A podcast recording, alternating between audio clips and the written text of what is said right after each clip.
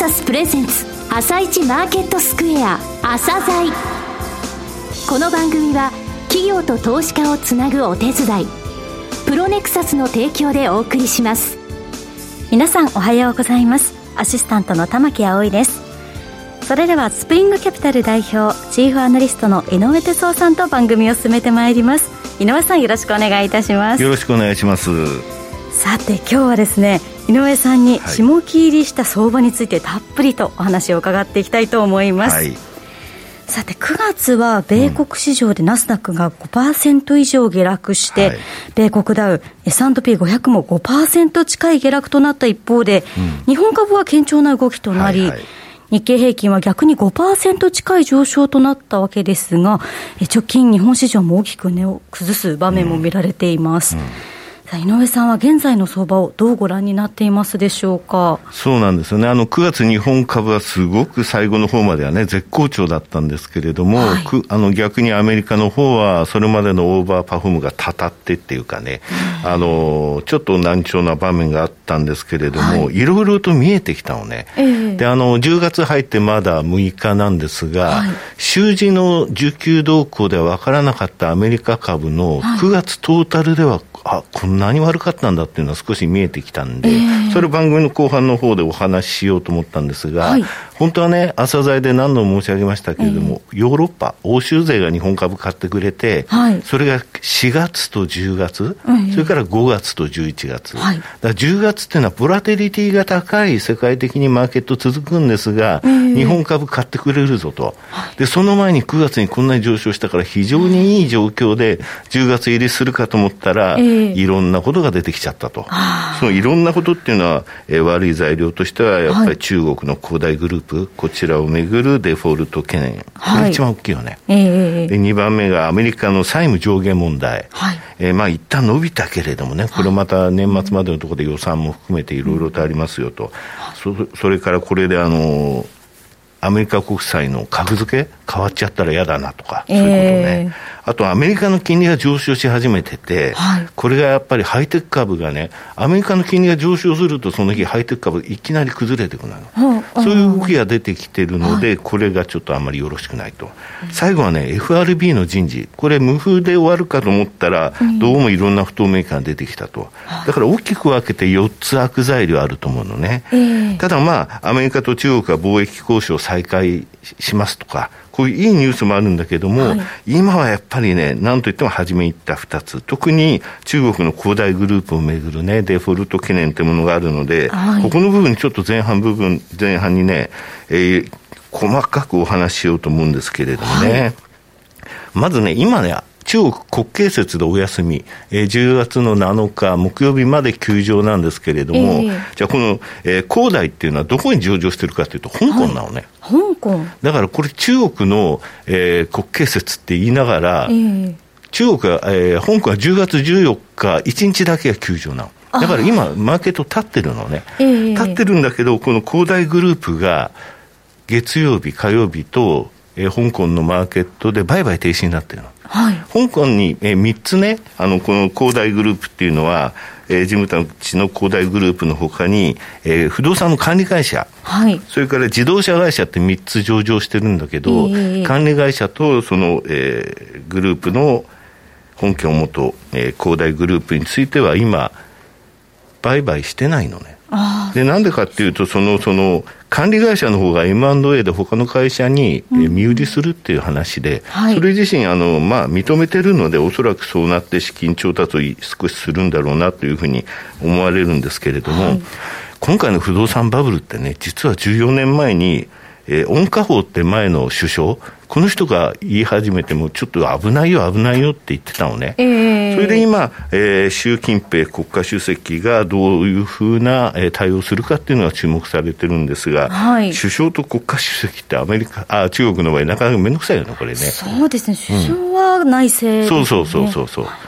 あの国家主席ってどっちかっていうと、大統領、あの対外的なことをやるので、えー、本当は首相がこれあの、ハンドルしてほしいことなんですが、はい、最終的にはやっぱりね、習近平、えー、国家主席、えー、日系グループではシー・ジンピンって呼んでるけれども、えー、この人はどうするかっていうことなんですけどもね、はい、まずあの直接的な今回の騒動っていうのは、去年の夏に始まってるんですよ。はいであの日本でも不動産バブルがはじけた時って同じようなことが行われたんですが、はい、去年はねパンデミックで中国の不動産価格どうなったかっていうと、はい、お家にいようっていうのでね、えー、住宅価格まだまだ上がっちゃったの。またまた上がっちゃったのよ、ま、それで政府は去年の夏、えー、3本のレッドラインって言って三条光線っていうんですけれども、はい。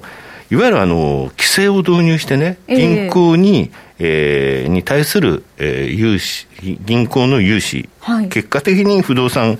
業者の、えー、借金ね、それに制限を入れたの。はい、これはあの日本でやった総量規制って言って、あの、資産バブルはじけたときに、それが引き金になったんだけども、同じことやっちゃったんですね。それで今年の7月、つまり1年経ってどういうことになったかっていうと、はい、この恒大の物件の売り上げ高、売上金がね、政府の管理口座に入ってないぞと、十分。これなぜかというと、不動産を売りますっていうので、お金入れた人いるでしょ。えー、これがあの他のことに使われちゃいけないから、はい、政府のその管理口座に一部入れなさいっていうのあるのね、えー、日本でもそういうのあるのよ。はいでそれを使って信託銀行に入れてる業者さんもいるんだけれども、ちょっと足りないよっていうのが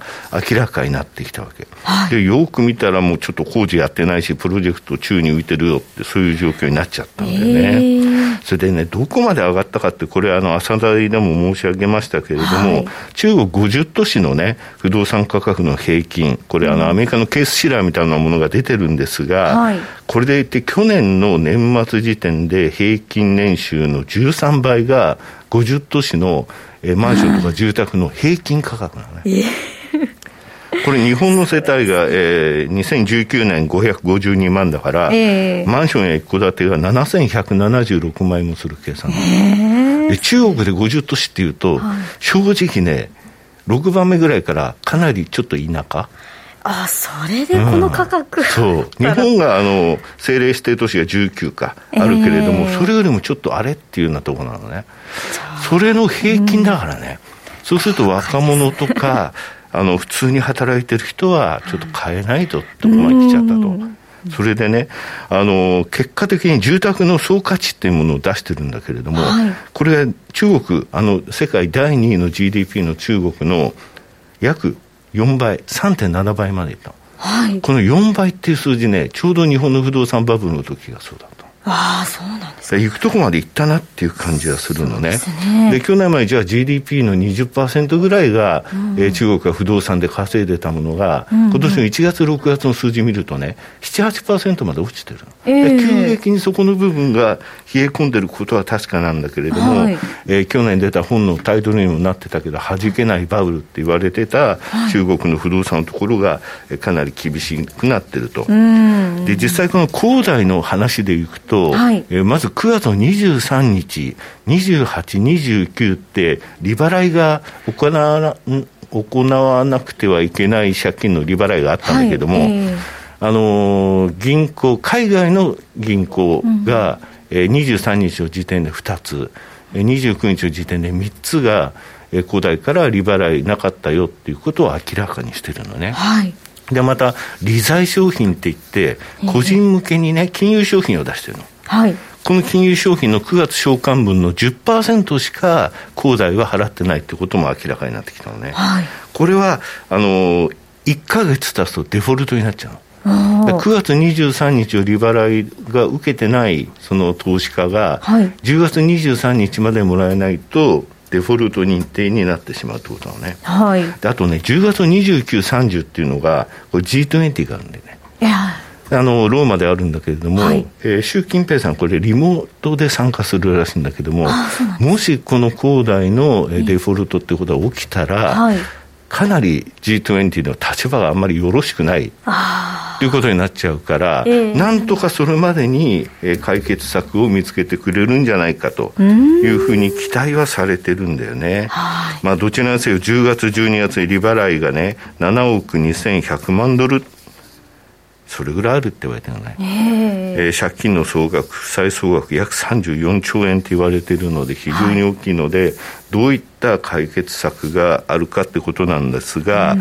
うん、あの参考になる、これ、参考って言ったら失礼なんだけども、はい、えー、開口集団っていうのがあったのね。開口集団、うん。この会社何かっていうと、2010年にで、うん、2000年にできた会社か、えー、新しい会社だったんだけれども、はい、えー、中国でも有名なね、航空とか不動産、金融サービス、えー、観光物流などよるコングロマリットだと。えー、で、飛ぶ鳥をっていうような勢いで上がってって、はい、しまいにはドイツ銀行の筆頭株主になるは、どこまで行くんだろうと思ったんだけども、はい、2018年にね、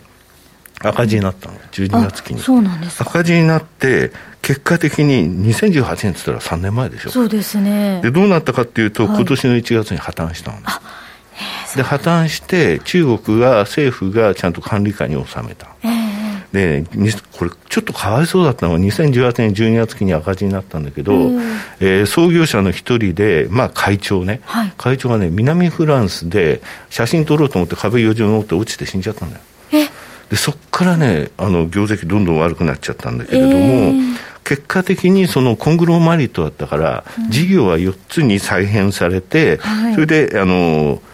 ものによってはホワイトナイトで他の、えー、民間企業に、えー、譲渡したり、あと、国で持てるとこは持ったのね。だなんとかこの住宅プロジェクトについても、うん、ハードランディングじゃない形で中国政府が収めてほしいと思うんだけれども、えー、怖いのはね、テールリスクとして挙げられるのは、はい、現在のこの借金ってものがデフォルトを起こしましたと。はい、それでそれをどれぐらい海外の金融機関が持ってるかっていうのは明らかになったところですね。えーこれが一番怖いところなんですよね。あの結果的にそのブラックロックとかいろんな名前が上がってるんですけども、はい、リーマンショックの前のリーマンショックの頃に比べたら15倍ね、中国が対外のドルの負債を持ってるってことはあるってことは確かなのね。はい、だから今回のその、えー、恒大関係以外他の不動産まで巻き込むようなことは今のところないと思うけれども、えー、まず恒大関連のデフォルトが避けられること、もしなったときにどれぐらいその、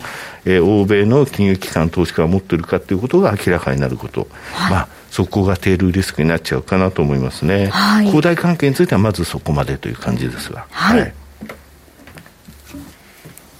さあ、それでは一旦コマーシャルをお聞きいただきまして、後半に続けてまいります。企業ディスクロージャー IR 実務支援の専門会社プロネクサス。上場企業のおよそ6割2200社をクライアントに持つ。これはアジア証券印刷の時代から信頼と実績を積み重ねてきたからこそ。さらにプロネクサスが目指すのは企業と投資家をつなぎ日本の株式市場を活性化させることです。プロネクサス私たちは個人投資家の皆さんを応援します。井上哲夫今日のストラテジー。さて、後半に参りたいと思いますが、はい、井上さん、恒大関連で話し足りないことは何かございますか？うんとね、あの、恒大ではないんですが、恒大の影響っていう部分で言いますと、はい、商品市況、はい、それからあの他の国の影響っていうところもやっぱりあると思うんですよね。はい、まだあのね、不動産、家を建てるのちょっとストップしてる、マンションを建てるのストップしてるっていうので、鉄鋼の、えー、市況が随分と落ちてるの。中国のでも急激に落ちてるんだけど、えー、もう一つ、銅。銅うん。金銀銅の銅。家電とか。うん。そうそうそうそうそう。銅はその家電の関係で落ちてるの。はい、あそうなんですね。これね、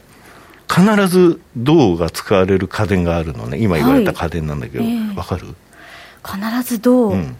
なんでしょう？エアコン。あエアコン？エアコンってあの室外機と結んでるとこもそうなんだけど、えー、銅がないと始まらないの。そうなんですね。で一つ家建てるじゃん。一、はい、つマンション買うじゃない、えー、一部屋にあのだけエアコン設置して家族みんな集まれってわけいかないじゃない、うん、そうですね。だから 4LDK だったら4つ売れるわけよ。だからママンション一つっていうのは、ま、銅エアコンっていうところで、だから同子橋がまた落ちちゃってる、あそこにもつながっていくんですね。またね、やっぱりオーストラリアと中国の関係って結構ぎくしゃくしてるけれども、はい、やっぱりそれでも最大の貿易国であるということ、韓国もそうだしね、うん、あと南アフリカもそうなんで、はい、中国のその影響っていうものはやっぱり及ぼすなっていう感じなんだけどもね。うん、はい、あの、まあ、授業の話しようか。はい。そうだね。需給の鬼と呼ばれているという井上さん。そうなんでね。お願いいたします。アメリカのその9月の需給で、週次の数字っていうのも結構あの出してる証券会社があってね、はい、そんなに悪くないぞと思ってたら、えー、えー、9月月間の数字でいろいろと出てきたのを見たらひどいんだよね。ああ、そうなんですね。うん。あの CTA 商品先物、えー、系のファンドなんだけども、はい、そのポジション集計で、はい、今までで最大ポジションロングだった時に比べて、今何パーセントかっていう数字が発表されてるんだけれども、えー、8月、えー、ナスダックは20、えー、ごめんなさい、えー、41%。今までの最大のところの41%分ロングだったのね。はい。それ9月になったらね、27%。つまり14%も落ちてる。はい。どういうことかというと、売られたってことなのよ。ああ。同じように SP500 とかダウについても起きてるのね。はい、で、今その金利がアメリカで上がると、SP よりも、えー、ダウよりもナスダックが落ちるハイテク株中心にっていうふうに言ったでしょう。うんはい、これ何かっていうと、先の利益を現在に戻す時の割り算の1足すいくつ、いくつが金利だから、それが大きくなるから、PR がすごい割高感が出てくるんだっていう、そういう論理になってるんだけど、はい、こんなことはアナリスト試験の世界だけなのね。PR っていうのは、アメリカは向こう1年の利益、日本は今期の利益で求めるから、えー、そういうの関係なく、今、金利上がると、売られてるっていうのは、ハイテク株が売られやすいがゆえにってことなのね。はい、それでね、アメリカにハイテク株の女王って言われてる人がいるのよ。はい、キャシーウッドって人なんだけども、はい、この人がアークっていうね、インベストメントの会社にいるんだけども、この運用してる ETF なんだけど、9月のね、資金見てみたら、すごい資金流出してるな。ETF っていうのは上場投資なんだけれども、えー、結果的にハイテク絡みの投資信託からの資金流出ってすごい起きてる、ね、あそうね。で個人のその状況としてその ETF からちょっとお金を引いてるとか解約してるっていう状況が見られてるってこと、はい、あともう一つちょっと気になったのはね、えー、アメリカの金融取引営業規制機構ってあって、はい、えー、フィンラっていうんだけども、はい、これはマージンデッドっつって借金して信用の買いを積んでる、えー、その残高っていうものを出してるのよ、はい、これがね非常に大きくなってきちゃって、えー、8月末時点で、まあ、これ8月末の数字なんだけども、はい、9115億ドルあると。これはすごい金額よ。92兆円とかだから。92兆円とか、そういうその借金で買ってる株があるっていうので、さすがにこれ以上膨らませられなくなったら、ちょっと逃げていくよね、売るよね、で、そういった報道が9月からアメリカについては起きてた、そして10月になって、こういういろんなあの材料が出てきて、下げるときはちょっと大きく下げやすい地合いのになってると。い。うので、ボラティリティが高い10月は、こういった状況から来てるっていうことなのかなっていう感じなんですけどね、はい、まあね、期待が大きかった分、ちょっと、えー、いろんな材料が出るもんだね、やっぱりいいことは続かないなっていうのは、10月の今の日本株の状況かなというところですね。はい。井上さんには本日下切りした相場についてたくさんお話を伺いました。井上さん本日もありがとうございました。ありがとうございました。それではまた来週もよろしくお願いいたします。この後は東京市場の寄り付きです。朝鮮この番組は企業と投資家をつなぐお手伝いプロネクサスの提供でお送りしました。